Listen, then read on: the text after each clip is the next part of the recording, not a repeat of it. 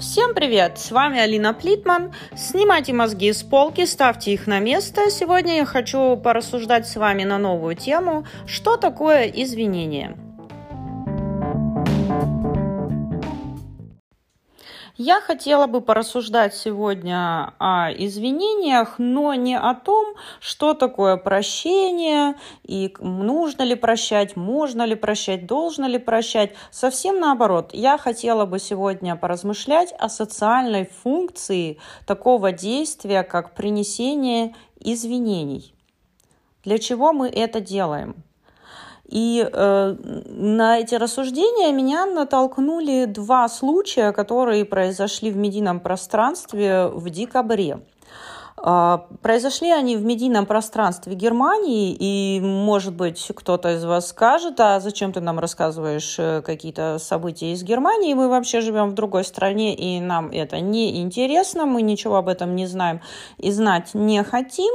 Но здесь я решила воспользоваться приемом из философского семинара, когда э, дается эмпирический пример – который не обязательно известен всем слушателям, потому что в данном случае совершенно не имеет значения эффект узнавания, а имеет значение то, что этот эмпирический пример иллюстрирует некое явление или событие, которое находит аналоги в разных совершенно других ситуациях, странах, э, временах. И смысл этого примера просто показать суть. И, возможно, те, которые э, живут, э, те слушатели, которые живут не в Германии и впервые, может быть, услышат об этих э, случаях, которые я сейчас приведу, возможно, они будут даже находиться в более выигрышной ситуации, потому что у них нет никакой эмоциональной связи, для них это будет просто абстрактные какие-то истории, и для рассуждения, для философского рассуждения, в частности, это даже намного лучше, когда нету никаких эмоций, и ты просто рассуждаешь на какую-то тему.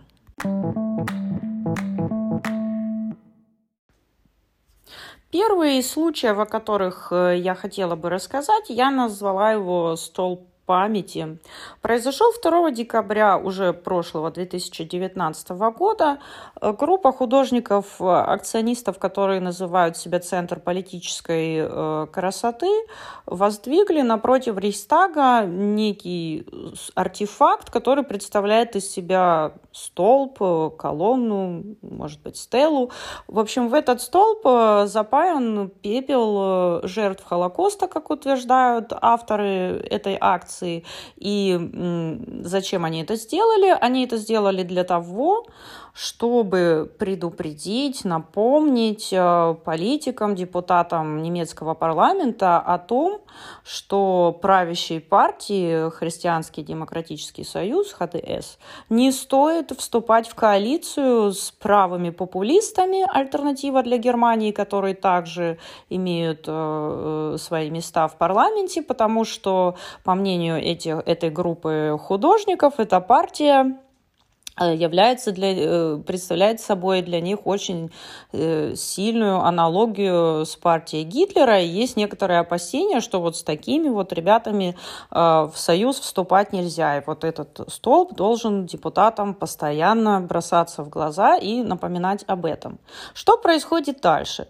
Дальше происходит большое волнение, или, как сейчас говорят, хайп в соцсетях и в различных газетах, потому что Э, тот факт, э, что частью этого артефакта являются останки жертв Холокоста, э, направляют всю общественную дискуссию несколько в другое русло. Никто не обсуждает то, стоит ли вступать с партией «Альтернатива для Германии» в какие-то коалиции, а все начинают обсуждать о том, что можно ли ставить такие памятники, не является ли этот памятник неуважением по отношению к э, памяти жертв Холокоста. В общем, вся общественная дискуссия переходит в совершенно другое русло. Тут уже начинается и нарушение захоронения, и нарушение иудейских религиозных каких-то форм и правил захоронения. Э, люди говорят о том, что опять тема Холокоста инструментализируется в политических целях, и это цинично и недопустимо. Все обсуждают о том, насколько это деликатно, насколько это возможно и допустимо вообще делать такие памятники. И, в общем-то, вся суть этой акции, этого артефакта где-то теряется в этих обсуждениях.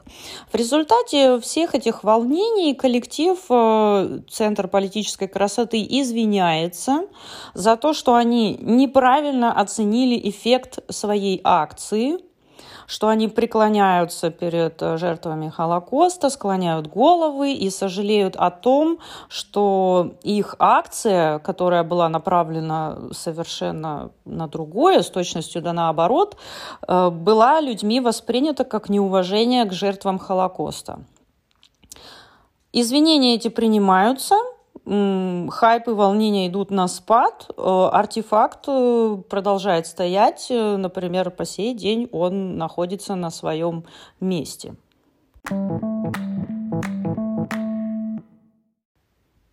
Второй случай, о котором я хочу вам рассказать, я называю бабушка Гейт он так называется в немецкой прессе, немножко по-другому, по-немецкому бабушка это Ома, звучит немножко короче, но мы назовем его бабушка Гейт.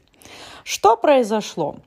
27 декабря на канале ВДР, э, это канал, который относится к одному из самых крупных медиахолдингов Европы ВДР, в нем есть много, это региональный канал Западной Германии, но в нем есть много и каналов, и радиоканал, радиоканалов.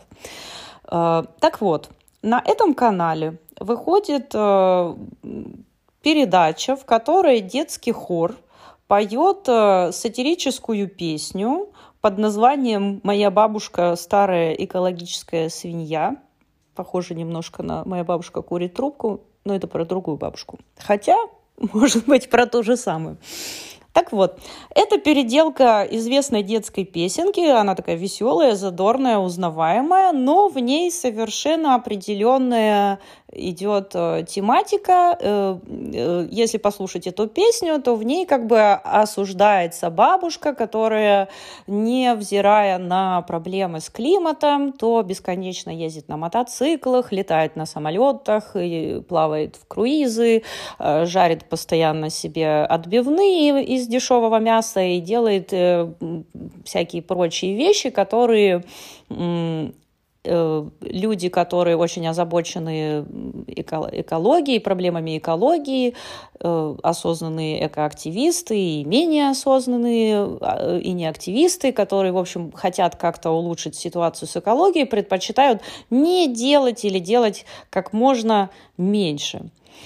Буквально в этот же день сразу поднимается огромнейший хайп э, в, со- в соцсетях, как водится, который переносится, конечно же, и на газеты, и на другие каналы телевидения. И говорится о том, что это неуважение к поколению, поколению старшему, что это просто клевета и какой-то вообще донос, и опять детей инструментализируют, как во времена ГДРовской пропаганды. Это цинично, детей использовать для вот таких вот вещей так нельзя. В общем, в результате всего этого интендант канала Том Буров приносит свои извинения. Он говорит о том, что тут вообще без всяких даже двух мнений быть не может.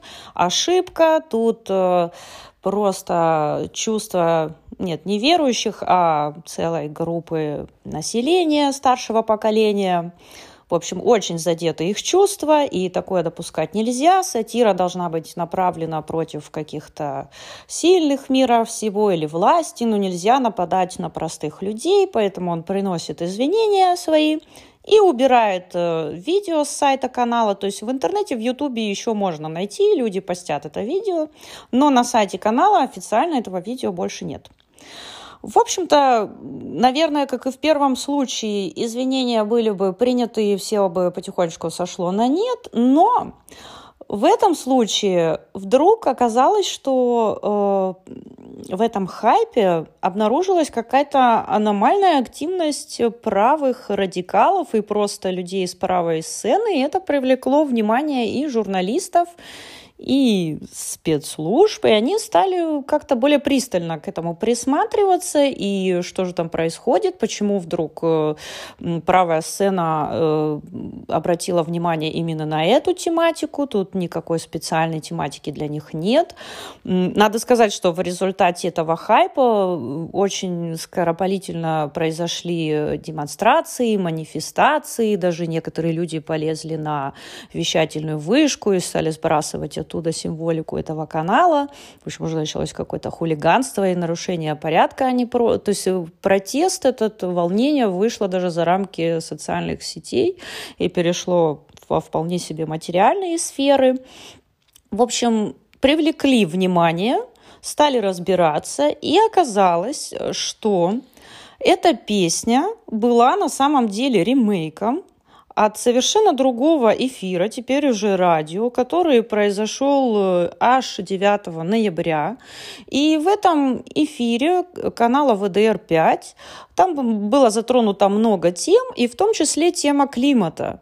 И э, вот эта песня прозвучала там не в исполнении детского хора, то есть то, что это исполнил детский хор, это уже был, собственно, ремейк. А в изначальном варианте эта песня прозвучала в таком контексте, что мы так увлеклись все темой климата и экоактивизма, что после того, как Грета Тунберг э, в своей известной речи э, выкрикнула, что она не простит, мы от имени детей, она крикнула, что мы не простим того, что вы сделали с нашей планетой, сатирики стали иронизировать над тем, что теперь они боятся своих детей. У них такое ощущение, что дети пристально следят за ними и ходят с какими-то записными книжками и записывают все проступки взрослых э, в плане экологии и что, вероятно, уже где-то есть э, специальная горячая линия движения Fridays for Future, и туда можно позвонить и рассказать, как там взрослые твои нарушают э, какие-то экологические нормы. И вот, в общем, вот в этом контексте прозвучала эта песня. То есть получается, что насмешка была не над старшим поколением, которая там неправильно себя как-то ведет, а над тем, что можно все довести до абсурда и даже вот такую вот тему экологии, которая, в принципе, ну, как бы ничего плохого нет, если мы будем более бережно относиться к нашей планете, но можно э, довести до того, что мы будем наших детей превращать в Павликов Морозовых, которые за нами следят и записывают, что мы там съели очередной стейк лишний или что-то в этом роде. Вот такой вот второй случай.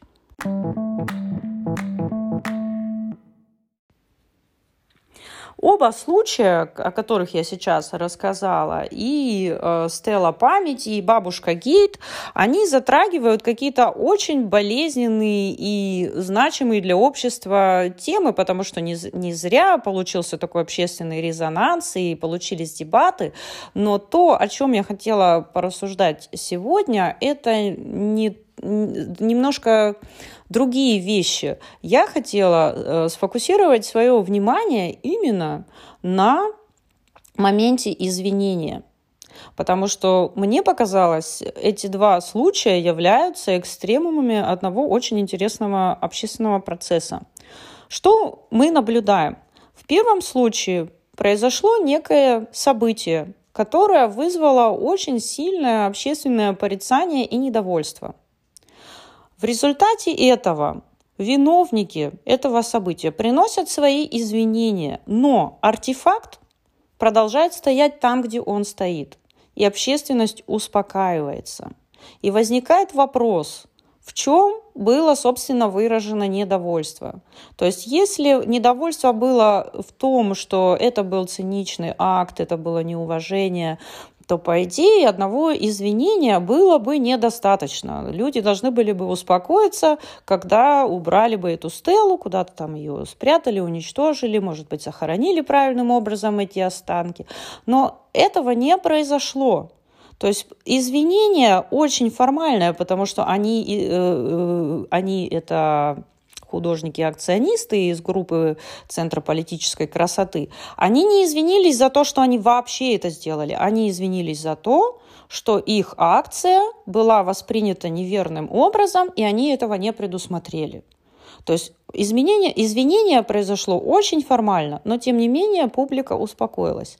Во втором случае, в случае бабушка Гейт, когда интендант канала Том Буров извиняется, он извиняется за содержание этой песни. Но в результате всех вот этих журналистских расследований, которые произошли позже, выясняется, что он совершенно не, не понимает, за что он извиняется, потому что, опять-таки, общественность воспринимает это событие совершенно наоборот.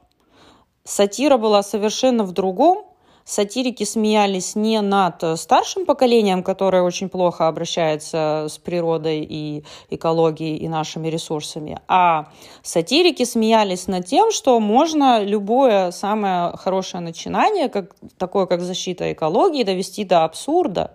И все упреки в инструментализации детей и в той в циничности э, вот таких вот методов политических целей, они пролетают мимо, они совершенно неверны. И тем не менее интендант извиняется за это, тем самым показывая свою полную неосведомленность. И, собственно, во втором случае общественность бы тоже приняла эти извинения и успокоилась бы, если бы не, не, да, если бы не было еще других, э, назовем их, отягчающих обстоятельств в виде правых радикалов, которые привлекли дополнительное внимание к этому вопросу и заставили журналистов разбираться, а что же там, собственно, такое происходит, откуда вообще взялась эта песня и что это такое, и почему вдруг на канале ВДР решили вот такой вот э, совершить э, акт, не знаю, неповиновения или чего или э, протеста против экоактивистов.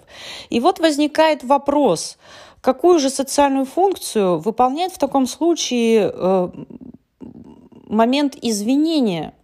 Ведь если человек извиняется, что это значит? Это значит, что совершено некое действие, которое оценивается с этической точки зрения как нехорошее, порицаемое, и требуется какое-то обратное действие – что означает извинение? Извинение обозначает, что человек э, раскаивается, что он понимает, что он сделал что-то нехорошее, что он сожалеет о том, что он сделал что-то нехорошее, что он хочет, ну, если не исправить, то как, именно, как минимум показать э, свое отношение какое-то к своему поступку. Ну, это как бы в идеале, да, что мы понимаем под извинением. Но да, данные два случая, которые мы рассмотрели, показывают, что нет, ничего подобного не происходит, что да, происходит какое-то явление, которое оценивается обществом негативно. Да, ожидается какой-то поступок, но поступок этот происходит очень формально – очень формально, то есть происходит какое-то извинение. В первом случае артефакт остается стоять на месте, вот этот спорный артефакт, который вызывает возмущение. Во втором случае интендант канала, собственно, вообще не знает, за что он извиняется. Его попросили извиниться, он извинился. И, в общем-то, вопрос снят. И тогда возникает вопрос, а зачем, какую, зачем нужно это извинение, какую функцию оно выполняет. Нечто подобное мы можем проследить, например, в приветствии. Когда мы здороваемся по-русски, мы говорим «здравствуйте», но при этом уже никто не помнит, что изначально это пожелание здоровья. Когда мы говорим «здравствуйте», мы никому ничего не желаем. Это просто такой маркер, который обозначает начало коммуникации. Подобным образом происходит это в американском варианте, когда никто не интересуется делами другого, и было бы даже странно начать вдруг в ответ на такое приветствие рассказывать о своих делах. Но, тем не менее, это определенный маркер, который обозначает просто вот, что отсюда начинается коммуникация. В случае с извинением это не такой формальный процесс, потому что здесь все-таки есть какая-то этическая компонента. И возникает вопрос, можно ли в таких этических вопросах, которые требуют не просто какого-то формального обозначения начала или конца коммуникации, говорить какое-то формальное слово, вообще не вникая в смысл этого слова и значения, и тем самым какое действие мы производим, когда мы извиняемся. То есть если мы не вдумываемся, а просто говорим в определенном случае «извини», «прости, я был неправ», это же получается, что даже не совершается действие такое, которое подразумевает раскаяние или сожаление, то есть ничего не совершается. То есть вместо определенного действия просто проговаривается какой-то звук, который заменяет, собственно, вот это вот действие. Вот об этом я хотела бы порассуждать сегодня. Э, почему так происходит? Всегда ли так происходит? Всегда ли извинения инфляционируется до такой вот э, простой звуковой дорожки, которая, собственно, ничего не обозначает, а просто вот извини, и можно разговаривать дальше. То есть э, становится или, становится или извинение точно так же, как и приветствие, таким же маркером, который отмечает в данном случае не начало, а какую-то середину коммуникации, может быть, поворот коммуникации в какое-то другое направление – Хорошо ли это, нужно ли обращать на такие вещи внимание, или это просто обыкновенное развитие человеческих отношений, и не надо париться. Я хотела бы, чтобы вы подумали об этом и, возможно, написали мне о своих мыслях в комментариях.